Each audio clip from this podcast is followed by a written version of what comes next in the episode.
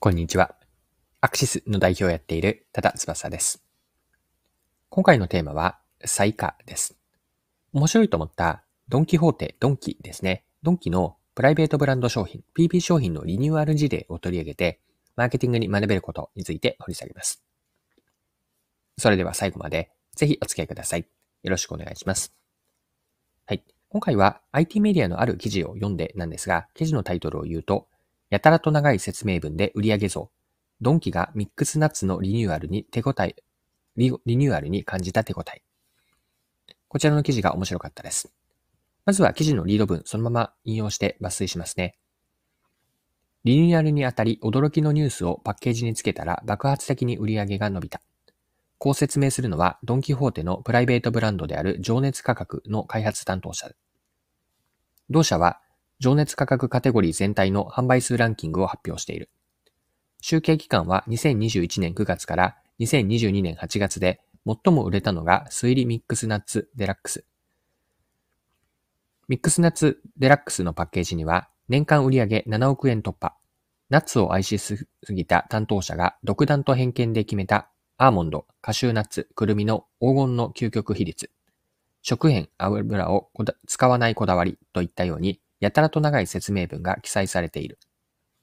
パッケージ全体に占める存在感が大きく、特に強調したい文字の色やサイズを変えているのも特徴的だ。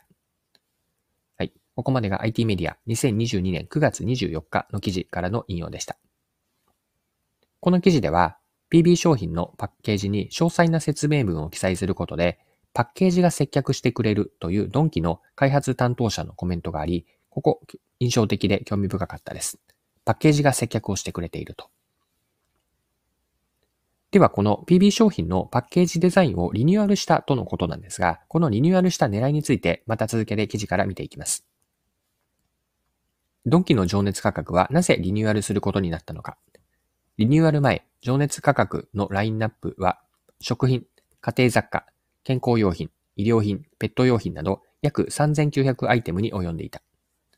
イオンのトップバリューやセブンアイ・ホールディングスのセブンプレミアムと違い、情熱価格はドンキの PB だと消費者がそれほど認知していないというのが課題だった。また、安くすることを中心に考えた結果、ドンキらしからぬ、どこにでもありそうな商品ばかりを量産していたという反省もあった。そこでドンキの頭文字、ドが目立つような新ロゴを考案するとともに、今後は商品ごとに驚きのニュースの提供を目指すという方針も掲げた。やたらと長い説明文をパッケージに記載しているのはそのためだ。はい。以上が記事です。ではですね、ここまでが今回の前半にあたるんですが、これから先の後半では、ドンキの PB 商品のパッケージデザインリニューアルから学べることについて掘り下げていきましょう。はい。ドンキの PB のパッケージの特徴というのは、パッケージそのもので接客の役割を果たしていると。こちら先ほども触れたんですが、この部分が特徴的なんですよね。商品の中身の説明だけではなくて、商品開発、この開発担当者の思いまで熱量高く言葉で書かれているんです。ミックスナッツを例にすると、年間売上高7億円を突破と人気をアピール。こちらは売上の数字が出せるのは自社の PB 商品だからなわけなんですが、売上高をアピールしていると。また、担当者のことをナッツを愛しすぎた担当者というふうな表現もしているし、ミックスナッツについては、アーモンドとカシューナッツとくるみの比率を黄金比率で分配したと。この黄金比率という文字も印象的ですし、あとは食塩と油の不使用をこだわっているというような表現もしています。あえて大きい文字を入れたりとか、強調箇所というのは赤字でアピールしていることによって、商品にインパクトとかストーリー性が生まれているんです。他社のミックスナッツが一緒に横に並んで売られていたとしても、このドンキの BB 商品はパッケージが印象的なので、存在感が棚のところでまるで違うんじゃないかなと。ドンキの BB というのはパッケージにおいて見た目のデザイン性だけではなくて、ストーリーも掛け合わせて再化されているんです。はい。で、このドンキの PB からの学びを一般化して考えていきたいんですが、再化で何が大事かが見えてくるのかなと。まあ、再化のポイント3つ挙げておくと、時には突き抜けるレベルで他と違うことをやると。これが一つ目の最下のポイント。二つ目のポイントは、中身の機能以外でも、他にデザインであったり、まあ、ストーリーの要素、これらを掛け合わせることによって、最下は強化されます。また、最下のポイント、これが大事かなと思うんですが、最価がお客さんに認識してもらえて、違いがお客さんの価値にしっかりとなっていること、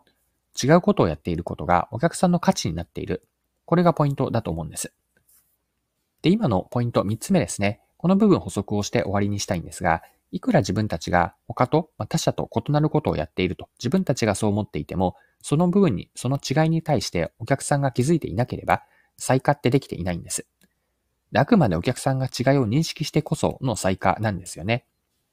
また、仮に認識されたとしても、その際がお客さんの価値につながっていなければ、やっぱり意味はないんです。ドンキのプライベートブランドの例では、パッケージデザインは他社商品とは明らかに違って一線を画しています。消費者には分かりやすく面白いと思って、ドンキでの買い物が楽しくなる、自分の知らなかった商品に目が向いて、新しい体験機会が得られると。こんな価値がパッケージデザインからももたらされているんです。まあ、たかがパッケージ、まあ、されどパッケージなのかなと。で、パッケージデザインからお客さんの価値をもたらしているというのが、このドンキの BB 商品の例だったんですが、このパッケージでのマーケティングですかね。面白いと思ったので、今回取り上げました。はい。そろそろクロージングです。今回はドンキの PB 商品のパッケージリニューアルを取り上げて、マーケティングに学べることについて見てきました。最後に学びの部分ですね。最下のポイント、もう一度3つまとめておきます。ポイント1つ目は、時には突き抜けるレベルで他と違うことをやると。まあ、徹底して違うことをやるというのが1つ目のポイント。